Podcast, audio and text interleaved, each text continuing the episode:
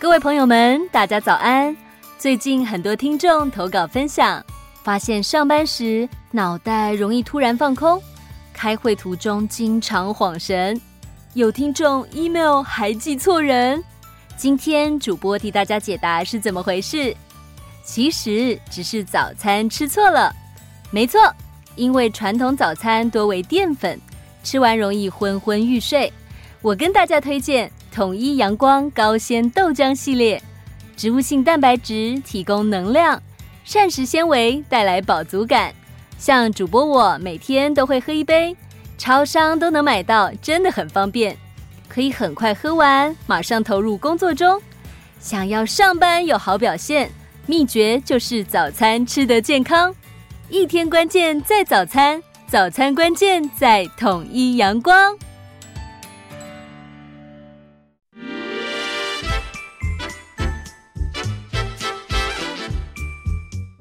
有健康的身体，才有健康的生活。名医安扣专业医师线上听诊，让你与健康零距离。大家好，这边是九八新闻台，欢迎收听每周一到每周五早上十一点播出的名医安扣节目。我是今天的主持人米娜。我们今天的节目同样的在 YouTube 同步有直播，欢迎听众朋友们在 News 九八 YouTube 频道可以留言询问相关的问题。在半点过后，我们也会接听大家的扣音电话。我们的电话是零二八三六九三三九八零二八三六九三三九八。我们今天邀请到的这个特别来宾是台大医学院名誉教授、肝胆肠胃科的杨培明教授。杨杨教授好。哎，米娜，各位听众朋友，大家早。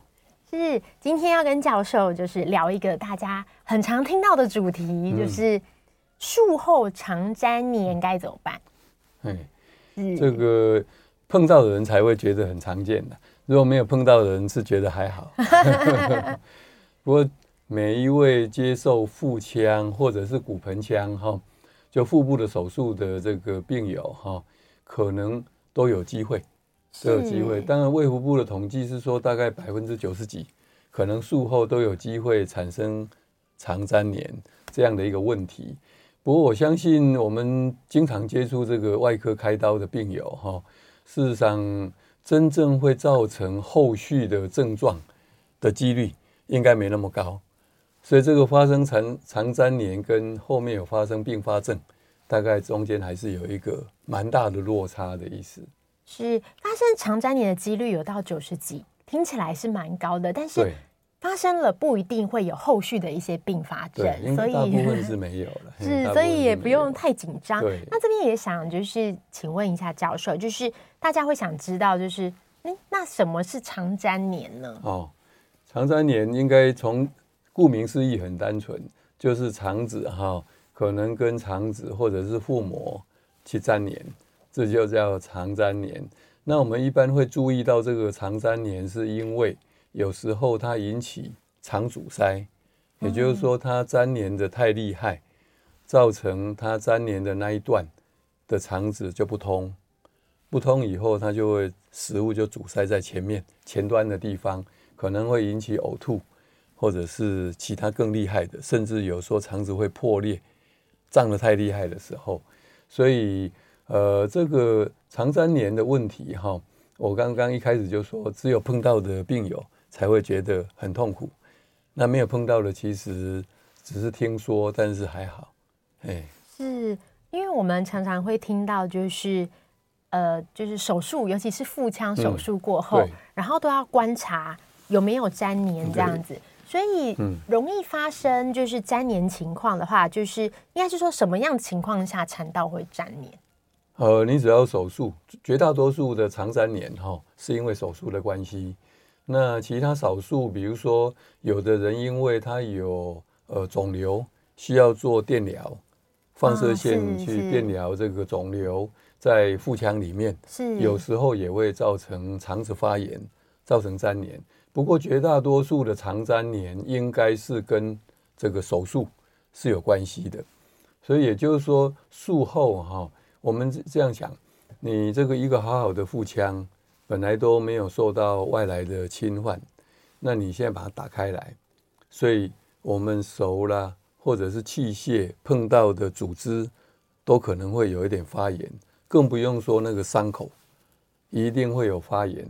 我们人体对于发炎的这个反应，就是要复原，也就是说，让这个伤口或者是被有一点受到影响的那个表面，希望能够复原。那么这个复原的过程呢，有时候就难免会产生纤维。它这个纤维，假如说刚好在这个肠子跟肠子、肠子跟腹腔之间引起一个呃粘着的话，就会造成所谓的肠粘连，是这样的一个意思。哦，就是原来的我们身体环境里面，其实是比较不会有自然的情况下不会有都有一个保护的机制在里面。是，但因为有一些外来的，比如说尤其是手术，有些气体，甚至是我们做了放射线治疗，它一些、呃、对手术是因为你。我们打开了，医师的手进去是器械去切开它，接触的，哎，对对对，这些都会破坏了原来的一个保护的机制。是哦，原来是这样。那这个也跟大家的体质是有关系的吗？呃，理论上体质是最，我常常讲说体质是最难定义的，也就是说那是。体质是一个很虚幻的东西。嗯，我们如果能够有一个什么基因检测，知道说这个人的体质术后比较容易长三年，那应该是很难。不过市场是没有了哈。那有一些统计说是，如果有的人因为表皮有受伤或者开刀之后，皮肤的外表产生叫做蟹足肿，是蟹足肿就是变成那个肥厚的疤痕，对对，那个疤痕。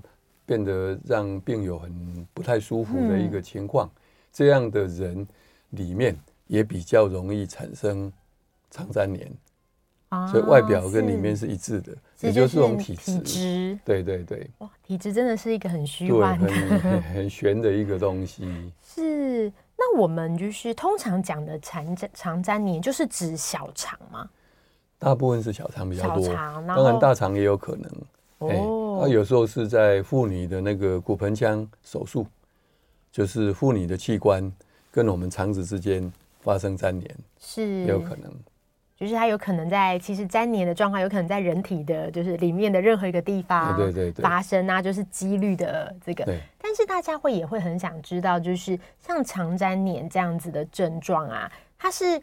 通常都是在，因为医师刚刚讲到手术后可能就会发生嘛，嗯，那发生后我们就会观察它有没有就是被解决，嗯、对，对，但是是不是有可能就是它会在多年后才突然发生？听起来好像不会，呃，应该这样说。我刚一开始讲说这个肠粘连的发生，跟后来你会不会警觉到你有肠粘连，那是已经产生了并发症。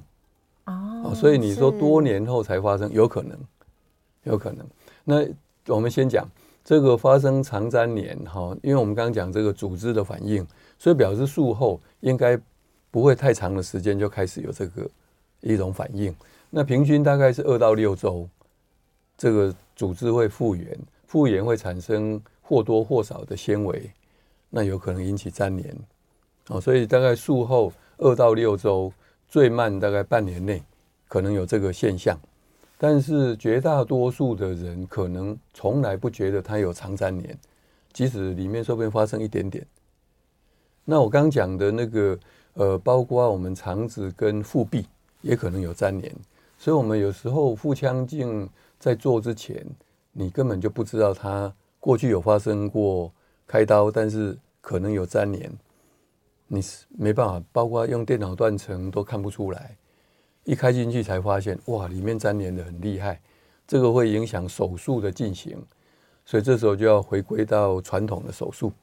哦，所以肠粘连这个东西呢，你说多久才会发现或者发生，这个就看你有没有去警觉到长粘连的存在。那事实上发生应该是不会太。术后不会太长的时间就开始在进行，或者是存在。可是你假如是从来没有发生并发症，从来不会去发现你有长粘连。嘿，就是虽然我发生了长粘连，但是像教授讲的，就是有些人他没有在动这个下一次手术前，他其实都不知道，那表示没有他的状况是没有明显的症状。对。有的人是这样子，呃，比如说，因为我们要知道说肠粘连有并发症，其中一个就是说它的粘连的程度比较厉害，比较厉害呢，未必一定会有并发症，但是有一天哈，比如说你呃囫囵吞枣，那个高纤维的东西一口就吞下去，也没有好好的咀嚼什么等等。啊，就一堆就就囫囵吞，可能时间很赶，就吞下去以后，这一团东西有时候就过不去那个粘连的地方。那过不去以后，后面的食物啦等等，就越来在以它为核心，就慢慢形成越来越大。啊，我们就可想而知，最后一定阻塞的。对，因为它已经把它堵住了，所以这个时候就会开始吐。那可能排便也没有排出来，好几天都没大便。那肚子会开始痛，因为肠子会痉挛，所以这个时候说不定这个情形是发生在术后三四年才发生，并不是三四年才发生肠粘连，而是刚好有一个促成的因素产生了并发症，让病友发现他原来有肠粘连的问题存在。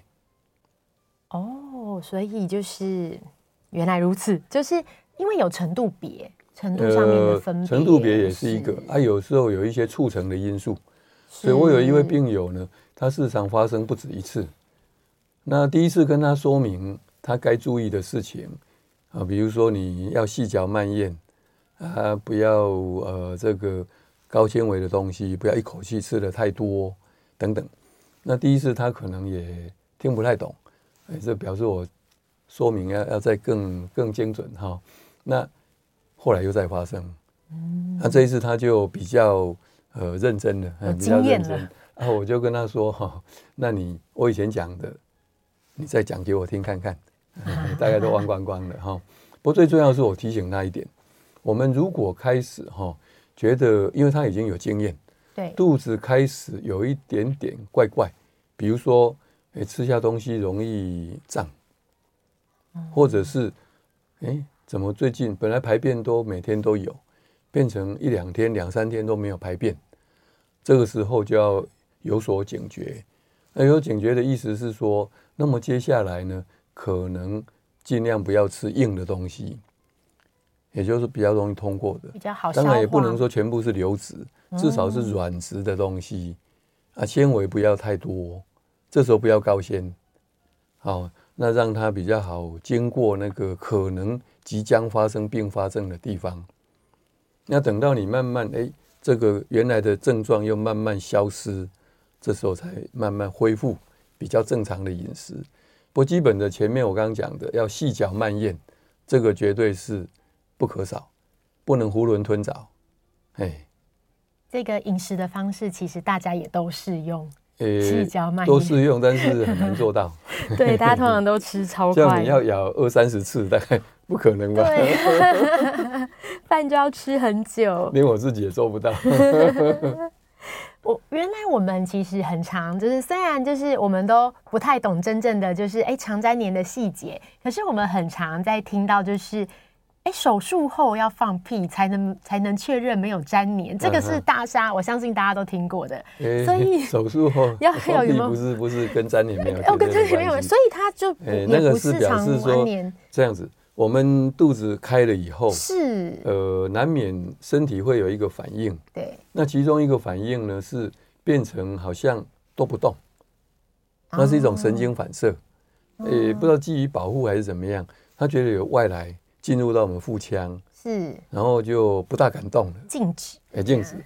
啊，这个静止，当它又开始肠子又开始动，这时候因为你没有进食嘛，那唯一的就是吞下空气，所以会排气，哎，所以那个是看看你肠子是不是又开始动的一个表现，不是粘连，跟粘连没有关系。哦。哎，那另外有时候我们医师呢会听。肠子的声音有没有在动？本来都是静止的，嗯，寂静无声。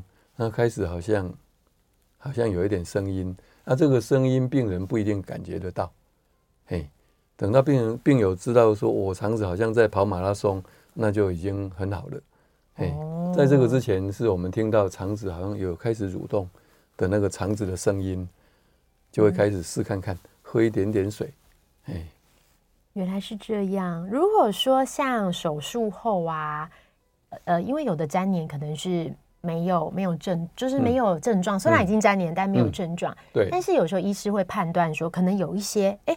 你这个状况就是很明显的粘黏了，嗯，嗯，嗯，那在这样子医师马上就发现的情况下，通常会做什么样的处置？呃，就是我刚刚讲的，不会再开进去，因为你有这个体质的人，你再开进去，说不定更更糟糕。哦，你再开，你好了，把那个粘连的部位哈稍微处理一下，可能之后又开始粘连，因为你有这个体质，所以我们通常外科医师呢不会。在发生粘连的现象，我们通常处理的方式是用所谓的支持性的方式。呃，第一个就进食，因为你已经通食物不通过了嘛，那个地方已经有阻塞了，你不要进食，让他看有没有机会慢慢慢慢过去。嘿，随着时间慢慢过去，啊，不要再给他恶化，这是我们最常做的这个情况。那么通常呢，这样子呢会慢慢比较好。那有时候呢比较厉害的时候，甚至会放一个鼻胃管，因为胃有时候里面会胀起来，虽然你没有吃东西，也会有一点空气吞进去，或者我们分泌的唾液、口水下去，所以让它呃能够把里面的空气了什么就给它引流出来，就减少这个已经阻塞的地方呃再受到影响。好，所以一般是这样观察。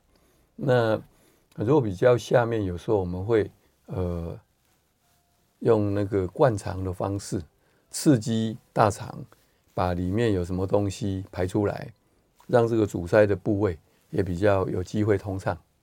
所以大部分是用这种比较温和的方式，很少会再开进去，就减少一些侵入式的。对对对，因为侵入是可能会恶化，没有真正解决问题。是，就是用支持的这些方式。欸、那最早前面的预防哈，当然这个，比如说开刀的时间是不是越短越好？好，那这个就涉及到技术的问题，还有手术本身的不同的方式。有的手术很简单，有的很比如说割盲肠就很简单，有的很困难。你说胰脏的肿瘤，我那个一动起来就是好几个小时，对不对？所以这个有一些不是医师能掌控的。但在医师能掌控的范围内，如果能够呃时间越短，那当然对组织的伤害就程度就越小。那各位都知道，大概现在有所谓的这个腹腔镜手术，我们叫做微创，微创的手术，这个也可以减少，因为我们就是只有器械进去，我们手不会进去，减少感染的这个，诶，多减少，包括对组织的伤害。我当然要对这个器械的操作要很有经验，不然你器械在那碰来碰去也是一样。所以就是说，在有经验的外科医师用腹腔镜手术，那也可以减少这个粘连的发生。最近就是像是腹腔腹腔镜微创手术啊，嗯、尤其在一些有一些女性疾病有，还有像那个达文西手术。嗯达文西手术哈，其实就是腹腔镜手术的进阶了。也就是说，他用机器手臂，机器手臂。所以呢，腹腔镜那个是弄几个小洞，然后用器械进去。那可能就你在外面操作这个器械。但是如果达文西是外面是机器手臂，那你就像你现在坐在这里啊，机开刀房在那边。甚至可以远端，国外都可以，跨国操作，你跨国操作都可以，所以你就是好像在玩那个、呃、电动游戏一样，厉害。对，所以基本上就是要对那个器械的操作要能够很有经验，不然的话，腹腔镜手术这种微创手术未必减少肠粘连。哦，对，很多条件都要具备，才能达到我们的目的。对，要预防这些并发症，真的是很看，尤其在手术方面的这些经验的、那个。对对，没错，没错。当然，现在就是说科技越发达哈，就会发明一些东西，号称是可以减少粘连的机会。什么垫片啊？嗯，对，什么贴的东西，或者是胶状的东西，甚至一体的东西，术后就给它洗一洗，减少粘连。呃，大部分用的还是比较胶状的，或者是一片一片的。嘿，那是不是真的一定有效果？哈，见仁见智，还是跟体质有关系。不过呢，如果有一个贴布的东西，那么增加感染的机会还是有的。哦，嗯，所以。没有绝对的好处，对，哎，它它还是，毕竟它还是个外来外来，也也是外来的东西，对，那、啊、当然花钱是更另是另外一回事，几千块到上万都可能，是，哎，哇，那这些就是，所以呃，应该说，如果说自费花很多钱做，其实不一定是最好的，还是要跟医师讨论，所以事先都是要讨论，医师要把这些情况说明，呃，我相信外科医师一定是说。在可能的范围内，比如说手术时间很短，他就不会去用这些东西。对。但是如果说事前就知道这个手术要花比较长的时间，他可能就会解释，那我们可能会用这些东西。第一个要自费，第二个就是它的效益怎么样，那可能产生的风险。是都有，其实都做好良好的沟通，其实是蛮重要的，才不会重要的，对，才不会在就是在这个治疗过后有很多疑问，对，没有被解答这样。那像是肠粘连，我们在手术过后，呃，相信医护人员也都会提醒患者说，哎，为了预防避免肠粘连啊，你在术后要做一些事情。所以通常是什么样？就是要下来走一走嘛，还是 刚手术完可以走一走，还是不要动？术后要动哈。跟这个刚才讲的，就是所谓这个减少诶、欸，开始进食的时间，那个都一样。也就是说，早一点让肠子开始动，那跟肠粘连是没有关系。哦，是，所以早一点可以进食的。所以肠粘连感觉真的是跟体质，跟体质，体质，跟神秘的体质比较有有关系。有的人开了很多次刀也没有粘连的。有人开一次就碰到了，真的。对，真的。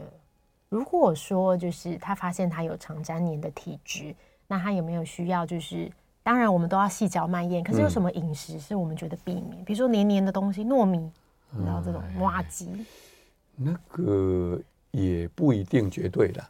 你麻吉慢慢吃应该也还好。哦，最怕的是我刚刚一开始讲囫囵吞枣，有人我吃得很急，大口大口这样吃，哎。是，那是最不好的一个情况。所以听起来好像跟食物的类型比较没有关系，比较是饮食的。比如说细嚼慢咽的话，你就还是可以吃很多想吃的。对，如果你一定要问我，就是高纤的东西哈，呃，特别不要大口大口吃。哎，高纤本来高纤是为了让让肠胃蠕动，对，刺激它。可是当你有粘连，已经开始有一点狭窄的时候，就比较有一点风险。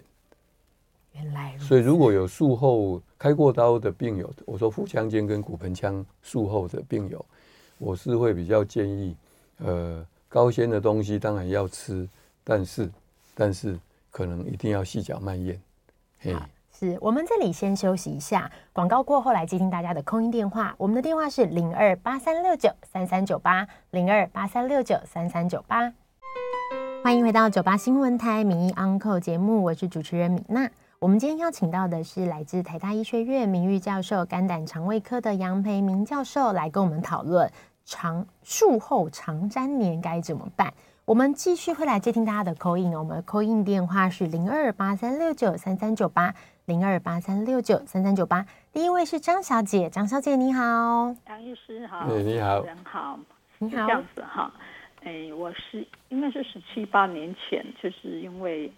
子宫长就是肌腺瘤，啊，所以开用用腹腔镜开刀。是。那开刀的时候说有那个，嗯，就是就是说肠粘连了。是。好，那肠粘连那之后，然后到现在，就是说，因为我有一种那种蟹足肿的体质。是。所以说我的那个，比如说三打三个洞嘛，哈，那是在那个。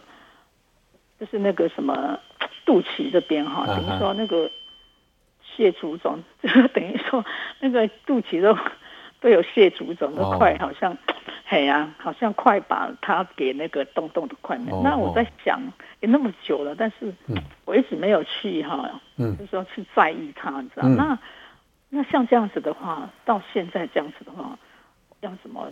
所以跟你讲，要怎么去处理？听起来张小姐是没有发生什么并发症嘛，对不对？像好像是没有呢。对，那就你已经几年了？开完刀几年了？七八年。七八年，那听起来是没什么事。没什么事。那我需要去做一些什么样的那个检查？还有？哎，不需要，只要每天大便通畅就可以。是有通畅。哎，对。那那杨医师你好，不好意思，那因为我之前有去，不好意思又问一下哈。是。有做那个，因为是。老老人的健康检查对，那时候我在长庚做嘛，哈那做完之后有那个什么，那个肝跟胆哈，就胆好像有结石啊，肝好像说有那个叫什么什么什么什么，刚刚你说的纤维还是什么的啊？哦，你说有纤维化是吧？对，有一点。那因为两三就是已经有七年到现在，你原来有慢性肝病吗？啊、没有，什么都没有。那没有，那这个有没有纤维化哈？大概纯粹啊，那我到现在没追踪，那我想说去找杨医师。肝胆嘛，你好像有在那个好心肝吗？哎，对对，没错，对。哎，那我去台大找你还是好心肝？嗯嗯，台大现在挂不到，因为我退休以后没有公开给人家挂号。哦，是哦，那我到好心肝了。那好心肝好了哈。好，那你是礼拜几啊？礼拜一，哎，礼拜三早上啊，礼拜三早上。礼拜三都早上啊？对。好，那我去找你哈。那报告的话是要重新做，还是说是要去做那个 copy？如果你手上有的话，是带来是最好。哦，是几年前有在台湾做过啦。嘿，Hey, 但是哎，好像几年前哎有在台湾，他有有 copy 了，但是那已经好几年了。OK，没关系，就带过来。好，那我就带过去好了。好，好，好，谢谢你。Hey, 哪里？好，拜拜。拜拜。我们来接听林先生的 call in，林先生你好。杨平你好，你好，那你好，不好意思哦，今天我要问的问题是。有一题跟我们的这个主题比较没有相关的哦，可是就趁着杨平来的这难得的机会，我想请教一下啊，嗯，过去这个新冠病毒三年多来，现在慢慢开始降级，相关的报告也开始出来，就是说这个新冠病毒感染以后，它可能会跟我们体内的有一些，比如说带状疱疹的病毒啊，可能会。把它呼朋引伴，把它叫出来，然后，那我想请教杨斌的问题就是说，呃，就您的观察跟文献上的爬书哈，这个 B 肝啊控制得很好的朋友，他有没有可能在这个新冠确诊之后，突然呢，那个被控制得很好病毒的活性又再度活跃起来？另外，B 肝的另外一个好朋友就是 C 肝，我们现在有很好的抗病毒新药，可以把它。杀死，嗯，甚至它会不会有残留一些残兵败将躲在你的肝细胞里面？嗯，等到新冠病毒攻进来的时候，它又呼朋引伴，又被叫上舞台来破坏我们的肝细胞。好，这是第一组的问题。呃，我们先回答这个好了哈。好，那就这样。呃吸肝的部分是不会的。我们到目前已经有三年的疫情哈，到目前没有看到 C 肝病友他们病毒已经被根除以后又复发的这个迹象，所以这个是没有问题。好，那第二个是前面那个 B 肝的部分，其实新冠病毒感染以后，有些人的肝功能会异常。那原来如果有 B 肝的病友，他到底是因为这个病毒造成的现象，还是呢他的 B 型肝炎本来就会复发等等哈？这个没有办法绝对的证实，还好我们现在都有抗病毒的药物，所以呢，即使有发现这样的现象，只要必要的时候，我们就马上用抗病毒的药物，这样就没有问题。好，那请你再问其他的问题。哎，好，断掉。我们这边刚好在这个 YouTube 留言呐、啊，有听众朋友询问到说，就是。如果之前有开过像是腹股沟管，然后腹股沟疝气或是阑尾炎这样，嗯、那如果因为治疗时间的拖延而有出现就是像腹膜炎，就是有些并发的症状，嗯、那这样子，请问是否会增加就是肠粘连的几率呢？呃，腹股沟这个理论上应该是在腹腔外的哦，那但是阑尾炎是有可能，也就是说，如果真的是它本来阑尾炎拖的比较久，造成有破裂、阑尾破裂等等，那么引起腹膜炎。那么我们刚刚讲说，只要这个腹腔的组织有受到影响，那么引起粘连的机会是有比较多，是有可能会比较高一点。但是呃，在阑尾附近哈、哦、比较麻烦，就是因为这里刚好是小肠要进入大肠的地方，本来就是有一个括约肌，那就比较狭窄的意思。它那括约肌是本来就控制说大肠的东西不会逆流回小肠。可是也难免这个地方会比较小，所以如果你这边有这个因为腹膜炎的关系的话，那么当然会在这个地方造成粘连的机会可能会比较大一点。是另外一个问题，这个我相信也是很多听众朋友想要知道的，就是其实比起听到肠粘连，我们其实比较常听到的是像大肠镜这样子、嗯、健康检查会常常遇到的这样。嗯那如果说本身的肠粘连有，比如肠粘连的病史，嗯，会不会在接受大肠镜检查的时候受到影响？还是说，比如说，哎、嗯，医师打开以后，呃，医师在做大肠镜的时候发现，哎，如果你有肠粘连，这样其实是比较难去操作或判断的。对，不过我们相信操作大肠镜检查的医师应该都蛮有经验，所以他们不会这个盲目的前进，因为我们都是眼睛可以看到这个镜头。所以，假如在镜子往前进的过程有碰到阻碍，就会去了解是发生了什么问题。所以，应该过去有没有粘连，对这个大肠镜的检查，意思就不会因为这样造成有时候做大肠镜呃有破裂出呃破裂的情况，而是由医师来做判断，不能硬硬往前进的意思。所以不用担心。是听起来会不会影响？真的还是程度程度的问题耶？对，这边大家可能也想要知道说，如果说我们在肠子保健的部分哦，嗯、就是平常刚刚医师有特别强调，比如说高纤的东西不要一次吃很大量，嗯、这样，然后或是说像是嗯，就是细嚼慢咽，这是我们知道的。不晓得有没有什么运动或是什么样的方式是医师建议可以平常用来做日常肠胃保健？哦，所以这又分两个。我们刚讲的所谓的高纤的东西，不要呃吃的过多，是针对有术后的病人啊。是是，我的意思，术后的病友，因为你也不知道你到底有没有发生肠粘连，所以呢，可能我们在吃高纤本来是好事，但是就是不下不要一下子太大量，哎，同时要细嚼慢咽，是针对术后腹腔或者骨盆腔术后的病友。如果从来没有开过刀的，那么当然你要吃多少高纤的东西，理论上是没有什么限制。应该大部分人是不喜欢吃太多吧？好，但是我的意思是，最重要吃多没有关系，但是不要囫囵吞枣，嗯，不要大口大口这样吃，还是要至少要咬咬个。哎，几下，很多下。哎，对对对。我们来接听林先生的口音。林先生你好。哎，杨斌你好。不好意思啊，我请教的问题就是说，这个以前呢，这个远洋渔夫、远洋渔船的一些人哈，他们都会很怕在远洋作业的时候，盲肠炎、阑尾炎发作，那就事先在没有任何症状的时候就去把它割掉了。对。那以前的这个防粘连的一些器具可能也没现在这么好，那他们日后。会有这个粘连的问题会不会比较多啊？这第一个问题啊。第二个问题就是说，这个我们说到的肠粘连，可是我们知道我们肠子出分有分大肠跟小肠哈。嗯。那我们今天提到的肠粘连是大肠的机会也有吗？还是小肠的机会比较高？还是它其实两个都有可能粘连？嗯。甚至是什么样的一个状况？可不可以请杨 B 稍微跟我们介绍一下？谢谢。这个大肠的机会是比较少。第一个就是大肠虽然也是蛮长的，可是小肠比它还更长。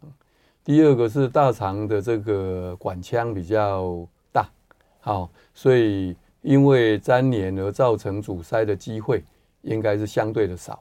那么大肠比较可能引起粘连的部分，应该是跟骨盆腔手术、妇科的手术有关系，也就是靠近直肠那附近比较有可能。这个是大肠比较会受到影响的部分。那么有时候是因为那附近有肿瘤、有电疗，电疗也比较容易造成影响。除了这个以外，就主要是小肠。好，那么刚才提到远洋说他们先开这个盲肠阑尾炎，诶，阑尾的切除，哈，这个还是回到，呃，我们没有听说过有做过很多预防性的手术的病友发生肠粘连的一个现象，那还是跟个人体质应该是有关系。是，就是。个人体质，体质真的太神秘了。就是，但是至少我们可以知道，就是如果本来你有一些蟹足肿啊，对，或是这样子的体质的的这个病患的话，就是要特别小心常在你的发生。对，但是我还是觉得呢，不必过度小心了，也就是说不必过度害怕。哦，我的意思还是回到我们如果有手术过，不管你是有没有所谓的体质，因为不是每一个人都会有蟹足肿啊，对不对？那假如说你开完刀，腹部可能会留下，就像刚才我们林小姐讲的，是，她连那个小小的那个腹腔镜的小洞都会有蟹足肿。假如有这样的现象，当然你比较要小心，说里面会不会一样有粘连的现象。那不管有或没有，应该都是回到我一开始讲，我们就吃东西叫细嚼慢咽，这个其实对正常人也是一样，只是说术后的人要特别更一定要做到。那第二个就是说。如果开始有不舒服，也就是说吃东西怪怪的，或者排便不顺畅，就开始要吃软质的东西。对，我们这里先休息一下，广告过后来接听大家的 call in，call in 电话是零二八三六九三三九八。我们这里回到就是我们的名医央叩哦，我们接下来要继续接听大家的 call in 电话，我们的 call in 号码是零二八三六九三三九八。现在线上是朱太太，你好，你好，你好，哎，我想。哎，你好，哎，那个杨杨杨医师你好，啊，我想请教一个问题啊，正好两个月前，我的先生觉得那个呃肚子闷闷的，结果后来就是拖了大概十几天，后来跑到医院去做个大检查，发现说他的那个大肠跟小肠那边有一大包十一公分，十一乘七公分的包包，就搞了半天，就是说好像是说盲肠破裂。啊、哦，一直、嗯、一直搞到变成粘连了，哦、大肠小肠都粘连到盲肠，哦、那就就做引流的，是做引流的手术。他说不可，呃，意思是说，呃，因为是粘连了，所以不可以割掉盲肠。嗯嗯，他就说要三个月以后再割啊。对，呃，那我我我的困惑就是说，三个月以后他的粘连会会脱落吗？还是怎么样？现在他说不好割，他说要要要拨开这种大肠小肠啊，呃，他就说，呃，意思是说，一般是百分之八十在三个月以内，百分之八十的粘连会自然的嗯松开还是怎么样？好，哎，是这样的。呃，朱太太哈，其实这个不是叫粘连的，那个是因为阑尾炎哈，它太久没有处理破裂，破裂以后呢。周围的组织，包括腹膜呢，有化脓、发炎，它不是粘连。那这时候开刀的时候，第一个，你这附近的肠胃道根本就看不清楚，整个都烂烂的，所以你开刀以后要接这个肠道也困难。好，所以第一个就是这不叫粘连，是因为这个肠道还有周围的腹膜。这些腹腔它本身有发炎、化脓等等，那么引流就是把这些脏东西给它排出来。那这时候一定要进食哈，那让肠道比较干净以后，它这些发炎的情况改善以后，那我们就可以看清楚原来的地方。那这时候你如果切除了一部分的肠道，要接起来，它的愈合才会。比较正常，所以跟粘连是没有关系。好，我们来接听胡小姐的 call in。胡小姐，你好。啊，你好，请问杨杨医师吗？是是。杨先生您好，好。哎，你好。我的长辈的话，大概是九十，已经是九十岁的高龄。是。那他是在呃十二月底，曾经就是因为胆囊发炎住院。是。那当时的话，就是用呃小那个呃抗生素的方方式啊。那这两天的话，又同样的又在发作了。对。那这次可能用引流的方式。嗯。问医生，第一点的话就是，呃，大概九十岁高龄是否就不太适合去做微创的手术。是。那第二点的部分的话，想请问医生，就是因为长辈的话，因为这样反复，比如说他可能就不能进食了一阵子，所以他们就变瘦了。对。那可是会让我们吃一些就像营养的那种营养奶的部分。嗯，对。营养奶可能又很油，那这样子的话，是否反而是不好呢？就是在饮食上面的话要怎么样注意？还有就是，嗯，他们有的时候，呃，就是我们要如何来做一些预防的部分？这样。呃，我们这个呃已经有胆结石哈，有的人可以相安无事，但是如果如果有发生了这个状况，比如说有胆囊炎，或者是有胆结石引起的疼痛，那这时候呢，可能会一再复发的机会。会越来越高，所以在这样情况下，我们会建议还是要把胆囊切除。那么九十一岁的高寿哈，是不是不适合开刀？包括微创手术，没有绝对。我们九十一岁到一百岁再开肝肿瘤的还是有，所以呢，关键还是看我们的呃这个长辈呢身体状况怎么样，那由外科医师来评估适不适合手术。好，假如真的很不适合，那么这时候怎么样来避免它随时在发作？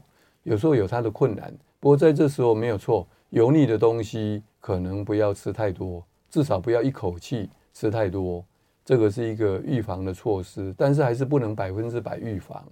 那至于说如果已经有发生了问题，呃，这时候又不能吃正常的食物的时候，我们用打点滴。可能会比较自然。那至于说用这些我们坊间的这一些比较呃营养性的一种补品哈，是不是合适？呃，也未必未必是比较好。所以不得已，我们是用打点滴的方式，比较自然。我们来接听张小姐的 call in。张小姐你好。哎，你好，你好，杨医生好，请问一下哈，我这十几年来哈，我每天早上醒来都会感到我的腹部会绞痛，然后就想上大号，嗯，上完就好了。可是早餐哦吃完的时候又又要上，好像解不干净的状况，嗯，那那这个这个哈，那我是怕说有是不是交感神经的问题？有时候会觉得怕说心脏，因为有血压比较不稳定，这样血压会不会受到影响？像我肚子这样痛的话，是不是也会？间接会有影响，嗯，还有我那个大便有时候不太成型啊。哎呀，所以请问这个已经有几年了？已经有多少？十几年有了吧？十几年哈，所以那可以放心了。这是你的体质啦，表示你一次排便哈没办法完全排光，加上呢，可能说不定您的个性哈比较容易紧张，所以呢肠子蠕动会比较快，所以有时候一次没有解完呢。啊，剩下的一部分呢，肠子呃不能忍受，就一直想要把它挤出来，所以就会有第二次，甚至有时候有第三次的排便。那越后面的排便呢，越不成形，因为这时候呢，呃，一些食物的水分不容易在大肠被完全吸收，所以后面的两次、一次这些排便的粪便呢，通常会比较软，甚至有时候是水状。那基本上是应该没有关系。至于说跟这个血压有没有关系呢？呃，应该是同一个原因。你刚刚讲的没有错，交感神经的问题。所以我们要怎么样让自己呢？呃，比较放松一点，可能是比较重要的一个课题。嗯，放松真的是一个课题。对，我们大家生活都太紧张，吃饭很快，然后生活很紧张。我们最后还有一点时间哦。嗯，我们这边 YouTube 刚好有这个留言是询问到说，关于这个是大家想知道，就肠胃的保健，就是像是有没有特别的运动可以就是保健我们的肠胃。我们现在也常常听到按摩肚子啊，或是有什么是医师比较就是建议给听众朋友的这些。呃，在回答这个问题前哈，我想最重要的是。我们的肠子有没有抗议啊？哦，是。你吃东西很自然，排泄很自然，那就表示肠子对你很满意，好，那就没有什么关系。但是如果说排泄不正不正常，比如说吃下东西容易胀，嗯，或者是没有每天解大便，可能两天甚至三天，或者排便比较硬，有这些情况的时候。呃，可能就要注意。是。那么这个注意的有几点，呃，有没有按摩，有没有效，什么这个是个人去试才知道。最重要的就是说，我们可能就是要检讨我们一些基本的事情有没有做好。比如说，如果你有排便不顺畅的情况，是不是高纤的东西吃的比较少？好，水分喝的不够多，那么活动量减少，这蛮我们问起来常常会碰到的一个情况。有时候太忙了，喝的水又少，啊，活动量又少，几乎都坐着，这些情况。好，所以呢，这些基本动动作都做了，那么还是排便不顺畅，我们才会开始用药物来帮忙。能够不必要的话，尽量是不要。那吃东西会有一点胀，那很多的原因，包括胃啦或者肠子的蠕动，可能已经有一点不自然的情况。那我们就要检讨，我们有没有去伤害它？那表示你吃的东西要注意。那这个说起来是很复杂，也就是说，我们只要身体有告诉我们这些现象警讯，就应该开始检讨。那至于说每一个人吃了什么东西比较会造成症状，就要自己去记录，所以要做功课。这个医师也没办法回答，我们能回答都是一一般的，比如说太油腻的不要吃，太刺激的不要吃。我想大家都听得很习惯，可是事实上每一个人不一样。回到刚才我们讲的体质不一样，我吃这个可以，未必你吃不就可以。所以每一个人都要好好自己去做功课。哎，不过我回到就是说，刚刚如果你肠胃道都很好的话，那么表示你平常对肠胃道很重视，好，不管你是很自然的就做到了，没有乱吃、暴饮暴食、活动量够啊。但是如果一旦身体有抗议，我们就要开始来检讨自己。嗯，所以没有绝对的保养之道。对体质，今天非常谢谢呃杨培明教授跟我们的分享哦。我们今天的节目就进行到这里，我是主持人米娜，非常谢谢大家的收听，我们下次见，拜拜。好，再见，再见。